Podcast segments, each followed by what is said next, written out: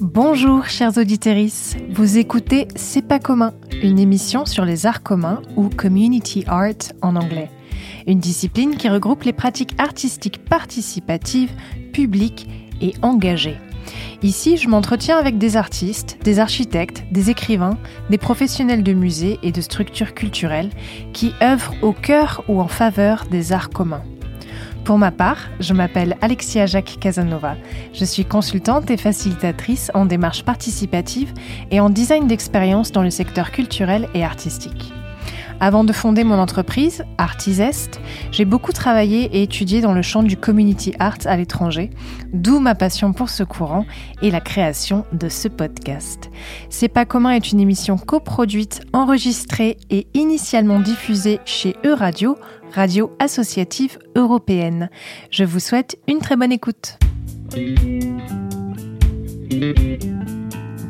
E-Radio présente C'est pas commun le community art dans tous ses états.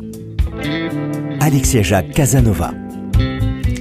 Fondé en 1986, le Cornerstone Theatre, théâtre de la pierre angulaire en français, sillonnait au départ les routes de l'ouest des États-Unis, adaptant des classiques de la dramaturgie pour compter les réalités des populations urbaines et rurales croisées sur leur chemin.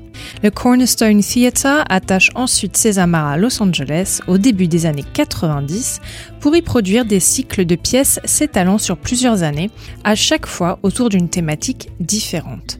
En 2006, il lançait le cycle Justice, composé de six pièces et écrit en collaboration avec des travailleurs journaliers précaires, des travailleurs domestiques et d'autres personnes en première ligne du débat sur l'immigration. Suite au succès de ce spectacle, le Cornerstone Theatre forme une nouvelle troupe de théâtre entièrement composée de travailleurs immigrés et précaires, avec lesquels se développent et tournent des spectacles courts pour renseigner d'autres travailleurs immigrés et précaires de la région de Los Angeles au sujet de leurs droits. Les histoires personnelles aux ondes de choc collectives, c'est aussi la pierre angulaire ou du moins la base d'inspiration de quelques compagnies de ce côté-ci de l'Atlantique et notamment de la Compagnie des Hommes. Aujourd'hui, dans C'est pas commun, je reçois non sans fierté Didier Ruiz, directeur artistique de cette compagnie si particulière. Didier Ruiz, bonjour et bienvenue. Merci, bonjour Alexia. En 1999, après un parcours d'acteur puis un premier travail en tant que metteur en scène, vous proposez votre premier spectacle composé avec des personnes n'étant pas des comédiens professionnels pas des comédiens tout court d'ailleurs.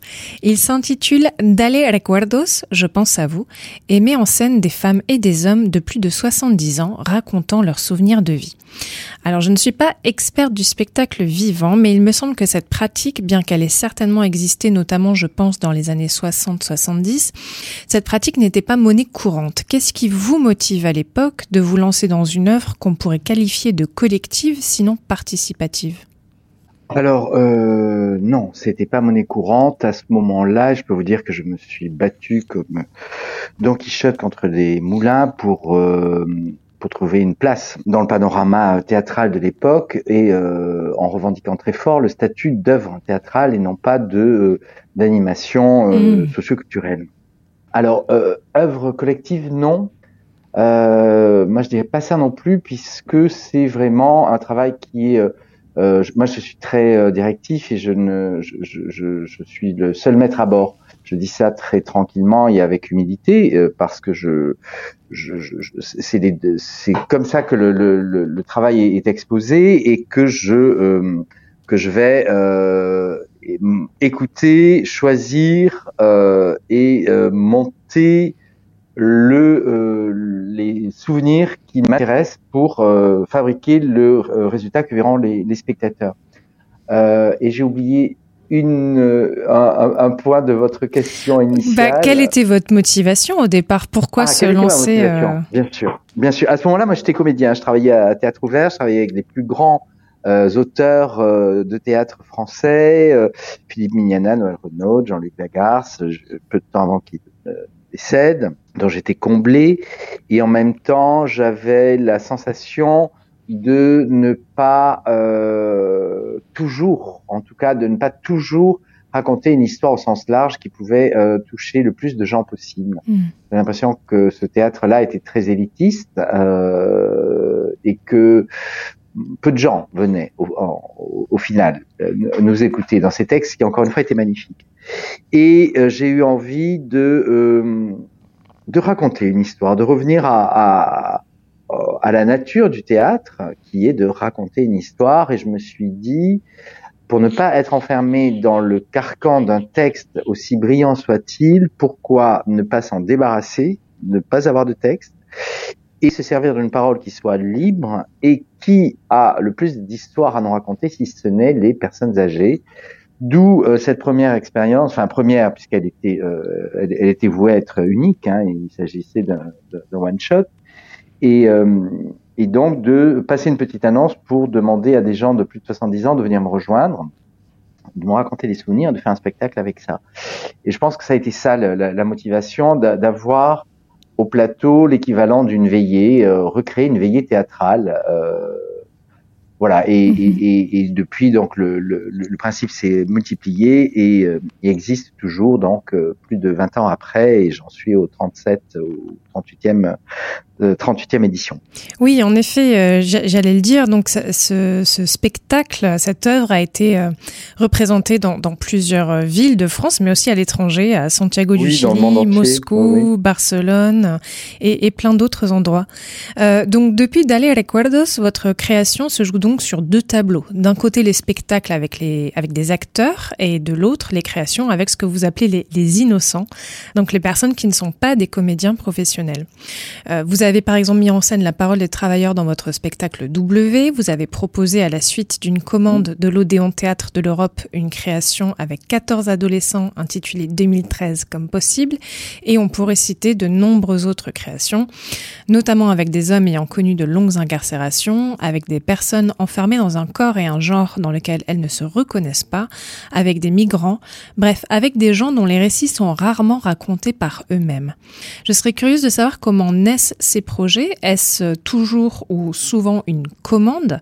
Est-ce que c'est votre propre intérêt pour une thématique qui vous pousse ensuite à aller chercher les moyens et les personnes pour faire vivre cette création? Comment ça se passe? Euh, alors, euh, d'abord, vous dire que vous êtes très très très bien informé, c'est très agréable. J'ai préparé mon euh, émission. ça se voit, c'est super. alors, pour vous répondre, je dirais le, les, les, deux, ma générale. Euh, L'Odéon, c'était une commande. Effectivement, un jour, je reçois un coup de fil du théâtre de l'Odéon. Euh, je vais les voir dans, le sixième, dans la, maison mère, et on me dit, voilà, est-ce que ça vous intéresse de faire un travail avec des adolescents de banlieue? Euh, Moi, j'avais jamais fait ça, euh, et j'étais sur le point de dire non. Euh, j'imaginais des ados, euh, en plus des ados de banlieue, donc double peine pour moi. je me suis dit, bah non, ça m'intéresse pas du tout. Enfin, c'est pas du tout mon, c'est pas du tout mon domaine. Et puis je me suis dit, bah, euh, allons-y, essayons. C'est peut-être des choses qu'on n'a pas l'habitude de faire qui peuvent s'avérer être plus intéressantes. Et je, j'ai bien fait. Je, et je me bénis d'avoir accepté cette proposition ce jour-là, puisque depuis 2014, j'ai fait je ne sais combien de spectacles avec des adolescents. Jusque là, il y a peu. Euh, j'en ai fait un à Agadir, au Maroc avec le même bonheur euh, et donc ça c'était formidable.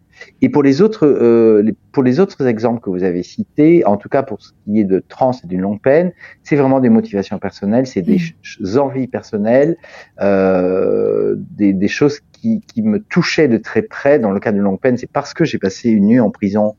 Euh, que j'ai eu envie. Euh, donc moi j'ai passé une seule nuit, hein, donc je fais pas vraiment le malin hein, par rapport à, à, ceux qui sont au plateau qui ont passé 20 ans, mais euh, mais une nuit a été ça a été suffisant pour euh, pour que j'ai envie de savoir qu'est-ce que ça voulait dire être enfermé. En tout cas l'entendre euh, raconter par les par, dans la bouche de, de, des hommes qui sont au plateau. Et dans le cas de Trans aussi, c'est une aventure personnelle qui m'a euh, qui m'a fait réfléchir, me poser des questions au final, euh, à l'âge que j'ai, euh, mieux vaut tard que jamais, sur qu'est-ce que ça voulait dire qu'être un homme ou être une femme, mm. et comment moi je pouvais répondre à cette question là aujourd'hui. Ça a pris du temps, hein, mais tout ça prend beaucoup de temps. Et comment sélectionnez-vous les personnes qui feront partie de vos spectacles? Est-ce que c'est difficile de convaincre euh, certaines de ces personnes ou, ou de garder leur motivation et leur implication jusqu'au bout? Alors, comment est-ce que je fais euh, On va prendre un exemple très précis. On va Mhm. prendre le cas de Trans. Euh, Trans, j'avais fait circuler une annonce dans les milieux associatifs de, de Barcelone, les milieux transgenres, des associations de soutien euh, publics ou, ou privés, et euh, un certain nombre avec donc euh, petite annonce avec euh, un, un synopsis et un calendrier. Donc, plusieurs personnes ont répondu. Je pense qu'ils étaient une trentaine que j'ai vu individuellement. J'ai vu chaque personne individuellement pour expliquer le projet et euh, pour être sûr que les gens avaient bien euh, pris connaissance du calendrier, puisque c'est un engage, c'était un engagement sur deux ans, mais pour une longue peine aussi. Mm. Euh, que faut-il dire aux hommes aussi C'est deux ans d'engagement. Et après cet entretien de, de- que, que j'ai fait avec chaque personne, j'en ai choisi un, je sais plus, je crois qu'il y en avait une quinzaine. Et là, on a fait un travail collectif au plateau avec la personne qui m'assistait et euh, Toméo Vergès, le, le chorégraphe avec qui je travaille. Et là, on a choisi les sept sur euh, séance de travail. Donc ça, c'était très concret. Euh, voilà. Alors après, est-ce que c'est compliqué de garder leur motivation? Alors oui et non. Euh, non parce qu'ils sont engagés, ils sont contractés, donc ils ont un contrat, ils sont salariés, ils gagnent leur vie plutôt plutôt correctement, même si c'est pas des 100 et des 1000, mais euh, c'est- bien bien au-dessus de- du SMIC. Et après, ce qui se passe, c'est que euh, par exemple, au bout de deux ans, ils peuvent dire, bah moi j'en ai, j'en ai assez, on a joué, euh, je sais pas quoi, 40 fois, euh, j'ai envie de faire autre chose. Et à ce moment-là, bah ils s'en vont. Et comme il n'y a pas de rôle, ça ne met pas en péril l'équilibre du spectacle, puisque les gens qui viendront voir le spectacle après leur départ ne seront pas, ne pourront pas imaginer qu'ils y étaient, puisque euh, ils n'ont pas, euh, ils n'ont pas impacté l'équilibre du spectacle, si ce n'est par leur témoignage, qui lui est irremplaçable et qui est perdu à jamais. Mais c'est comme quand dans une collection on enlève un tableau, seuls les gens qui l'ont vu avant euh, que vous enleviez le tableau peuvent dire ah oui mais avant il y avait un tel équilibre parce qu'il y avait ce tableau là qui n'y est plus, Mm. mais ceux qui le voient après ne peuvent pas imaginer qu'il manque euh, un élément. Depuis 40 ans, j'habite une cellule de 12 mètres carrés. C'est petit, mais il y a de la place. J'habite cette cellule dans un couvent de religieux à Paris. Un maître dit plus de désir, plus de souffrance. Ou encore que de sombrer dans un moment d'attachement, c'est comme prendre du miel sur une lame de rasoir. On s'est retrouvés dans une pièce où il y avait les femmes d'un côté, les hommes d'un autre côté. Mais on se voyait. On était tous dans la même pièce. Contrairement à la majorité des mosquées, qui justement écartent les femmes de la grande salle de prière. À la fin de cette prière, ce que j'ai ressenti au plus profond de moi, c'était comme si j'avais prié pour la première fois.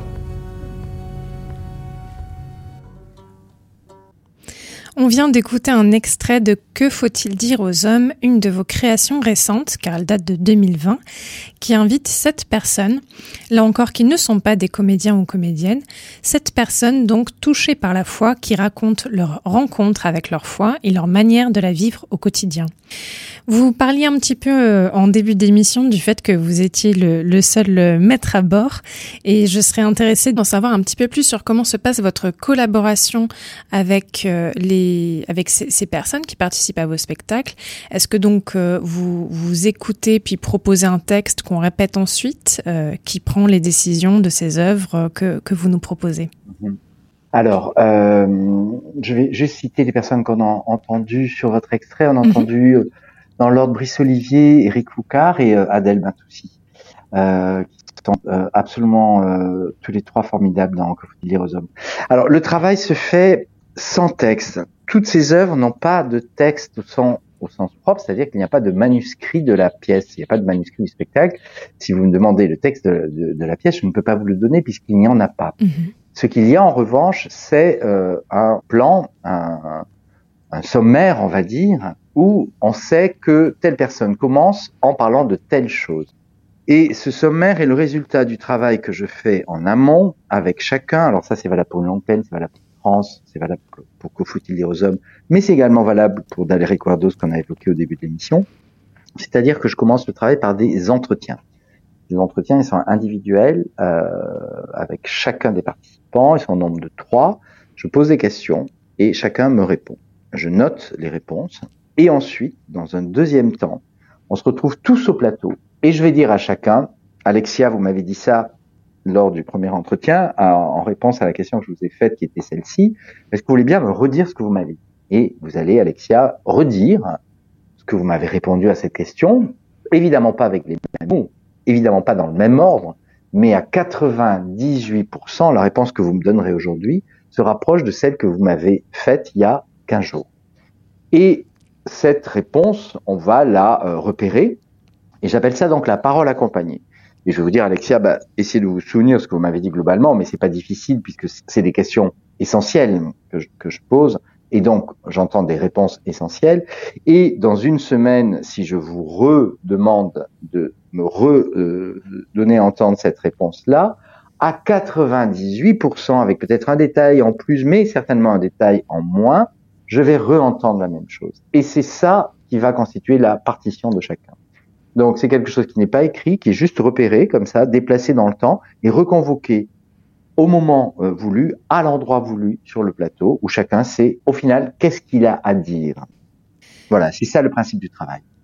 Et donc, pour vous répondre entièrement, le, le, le, choix euh, que je fais, c'est le choix des, euh, des, fragments, des morceaux, de, des éléments de réponse, avec évidemment l'accord de son auteur. Mmh si Alexia, ce que vous m'avez dit il y a 15 jours, vous me dites aujourd'hui, non, moi je vous ai dit ça il y a 15 jours, mais là aujourd'hui je ne peux absolument pas le redire, j'y ai pensé, ça m'empêche de dormir, etc. On va se dire, Alexia, il n'y a pas de souci, je l'ai entendu, je l'ai déjà oublié, et plus personne ne l'entendra. Et, et, voilà. Hein, et voilà. Et c'est comme ça que ça se passe. Oui, le choix c'est moi qui le fais, mais je le fais toujours en accord avec les auteurs.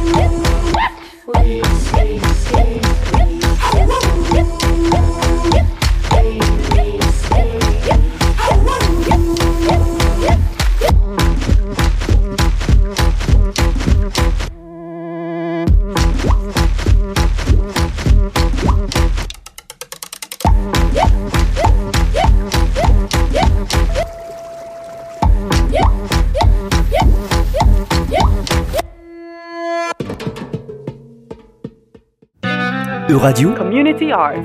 C'est pas commun. Je suis aujourd'hui avec Didier Ruiz de la Compagnie des Hommes et on parle à présent du Grand Bazar des Savoirs, une initiative dont vous assurez la direction artistique imaginé avec Catherine Blondeau, directrice pardon, du théâtre Le Grand T à Nantes en 2012, et qui a connu depuis d'autres éditions, au théâtre La Piscine en 2019, au Maïf Social Club en 2020 et à la scène nationale de l'Essonne Agora Desnos cette année en 2022. Donc le principe est simple, une centaine de passionnés de leur propre sujet, des experts donc, partagent leurs connaissances dans un monologue de 5 minutes. Les membres du public peuvent aller s'asseoir avec l'expert de leur choix et naviguer ainsi d'expert en expert pour apprendre, découvrir, s'ouvrir à des sujets variés tels que le violon, l'informatique, le tricot, le développement personnel, l'apiculture, etc. Alors cela n'aura pas échappé à nos auditeuristes les plus rodés aux démarches participatives. C'est un format, je pense, directement inspiré des Human Library ou livres vivants en français, un concept qui naît au Danemark au tout début des années 2000 et qui propose au public de s'entretenir pendant un temps donné avec des personnes, des, des livres humains et ouverts, entre guillemets, dont l'expérience ou l'apparence est source de préjugés du moine à la prostituée, en passant par une personne ayant été incarcérée ou porteuse du VIH. Votre désir, Didier Ruiz, de travailler sur des créations collaboratives, enfin plus ou moins collaboratives, car vous venez de, nous expliquer votre processus de création, et de surcroît avec des personnes qui ne sont pas des comédiens professionnels, est-ce que ce travail vous a amené à vous intéresser à d'autres domaines de création et d'organisation pour trouver l'inspiration? Et je pense notamment peut-être à l'éducation populaire, aux formes de démocratie participative, à la sociologie ou voire même à la psychologie, parce que vous, parliez du fait que vous menez euh, quand même des entretiens avec vos innocents. Alors, euh, j'ai envie de dire, la psychologie, elle est à tous les rendez-vous, elle est, elle est à tous les étages. Euh, je suis en répétition pour une création qui a lieu la semaine prochaine. Et donc là, c'est une, euh, c'est dans le deuxième axe de mon travail, euh, un, une création avec un texte et donc avec des comédiens professionnels. Et la psychologie, elle est au rendez-vous à chaque instant de la euh, répétition, que ce soit avec les comédiens, avec les techniciens, avec la structure qui nous reçoit. Euh, la psychologie, elle est toujours convoquée à partir du moment où le groupe humain existe et euh, est en production, est en mouvement. Euh, donc oui, euh, ce, qui, ce qui est intéressant, c'est aussi peut-être, alors je ne vais pas répondre à votre question, mais c'est pas grave, je suis sûr que vous m'en voudrez pas. Pas du tout. Euh, ce qui est intéressant, c'est de réfléchir à voix haute avec vous euh, à euh, la manière dont une manière de travailler nourrit l'autre. Et je me rends compte à quel point le travail avec ces innocents nourrit mon travail avec les professionnels parfois sur le euh, oui et, et, et j'en suis victime moi le premier par le manque d'imagination euh, qu'on a sur les possibles euh, façons de représenter les choses que ce soit dans le corps que ce soit dans la dans le phrasé euh, et quand vous travaillez avec euh, des gens on se rend compte qu'il y a une telle euh, une telle multiplicité de de, de manières de de manières de marcher de manières de parler de voix, d'accent, de poésie, de, de, de chant, euh, de langue, euh, que parfois on, on, on, on, les réduit à, à, à des choses qu'on connaît et on voilà et on n'imagine pas qu'il puisse y avoir autre chose. Donc ça, ça me nourrit dans ce euh, sens-là, mais ça me nourrit également dans ma capacité à accepter l'autre. Et ça, je peux vous dire que c'est un travail de tous les jours qui est mais capital sans lequel on ne peut pas prétendre une seule seconde à entreprendre quoi que ce soit et surtout pas au théâtre. Il me semble-t-il est l'endroit de la rencontre et de l'échange par excellence. Mais c'est un travail euh, très difficile et je me dis que je suis pas au bout de mes peines et que j'apprends tous les jours euh, et que je reste très humble euh, face à face à cette tâche. Alors justement, vous proposerez en, en, 2023 un nouveau spectacle qui est aussi un nouveau format. Ce sera à Château-Vallon, scène nationale à Olioul, qui, parenthèse totalement égocentrée, est ma ville de naissance. Euh, ce spectacle intitulé Mon amour sera donc une forme hybride. Parlez-nous pour finir de ce nouveau spectacle, son sujet et en quoi il change des formats que vous avez pu explorer jusqu'alors. Alors, son sujet, bah, c'est quelque chose, encore une fois, c'est ce que je vous disais tout à l'heure, qui me touche moins profondément, qui m'accompagne mm, quasi quotidiennement, c'est l'idée de la mort. Euh, quand, comment, pourquoi, euh, avec qui, que dire, etc., etc. Euh, moi, je pense tous les jours à la mort, d'une manière ou d'une autre, soit parce que je pense aux morts, bien aujourd'hui, c'est le jour des morts, donc Mhm. c'est l'occasion de, de- d'y penser. Je pense euh, à ceux qui sont morts, à ceux qui vont mourir, et je pense aussi à ma mort. Donc ça, c'est vraiment un accompagnement quotidien. C'est une forme hybride parce que j'ai imaginé que c'était peut-être le moment de mélanger les genres, c'est-à-dire le texte, les acteurs d'un côté, et la parole accompagnée et les non-acteurs de l'autre côté. Et je suis sûr que ça, euh, que ça frotte de manière intéressante au plateau. Alors je l'ai pas encore testé, euh, même si j'ai commencé à répéter avec, le, avec les comédiens euh, Cécile Le Terme, Isabelle Jean-Perrat et Marcel Besonnet, et euh, je commence à travailler avec les Innocents à partir du mois de décembre. Mais je suis sûr que le, le, le frottement va, va donner des choses euh, passionnantes. Euh, alors ces innocents dans ce cas-là, ce sont des experts de la mort. Il, euh, y, a, y a une équipe de trois experts différents et à chaque représentation, un seul interviendra. Donc, bah, je peux vous parler d'eux. Hein. Euh, il y a euh, Vianney qui est euh, médecin, euh, chef de service de, de soins palliatifs à, à l'hôpital Lariboisière. Il y a Emma qui est elle, psychologue dans le même service et Jean-Luc qui est euh, philosophe. Ils vont intervenir comme des petites fenêtres au milieu de la fiction, donnant ainsi un éclairage sur ce qui s'est passé ou ce qui va se passer, en allant dans le sens de ce qu'on vient d'entendre ou en allant dans le sens contraire de ce qu'on vient d'entendre. C'est ça la, la, la, forme hybride euh, que j'ai imaginée. D'accord. Alors on arrive à mon immense regret à la fin de cette émission. Ah, c'est pas vrai, Oui, Alexia, déjà. pas possible. Je vous remercie infiniment d'avoir pris le temps d'échanger avec moi aujourd'hui, Didier Ruiz, surtout que vous êtes en pleine répétition. Donc merci encore d'avoir été présent avec nous aujourd'hui. Euh, je rappelle à nos auditeurs que le spectacle Mon Amour, donc, dont on vient de parler, sera visible les 3 et 4 mai 2023 à Château-Vallon, scène nationale à Olioul. Je remercie Léo pour la technique et Laurent Maréchal pour la musicale. Merci également à vous, chers auditeurs, fidèles comme nouvellement arrivés. À très bientôt.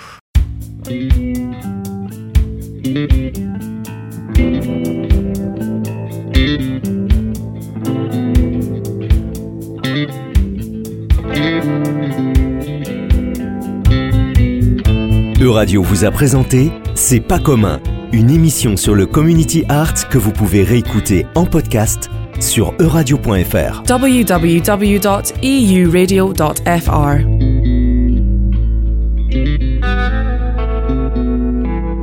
Merci d'avoir écouté C'est pas commun. Pour aller plus loin, vous pouvez nous retrouver sur les réseaux sociaux et notamment Instagram at C'est pas commun podcast. À bientôt!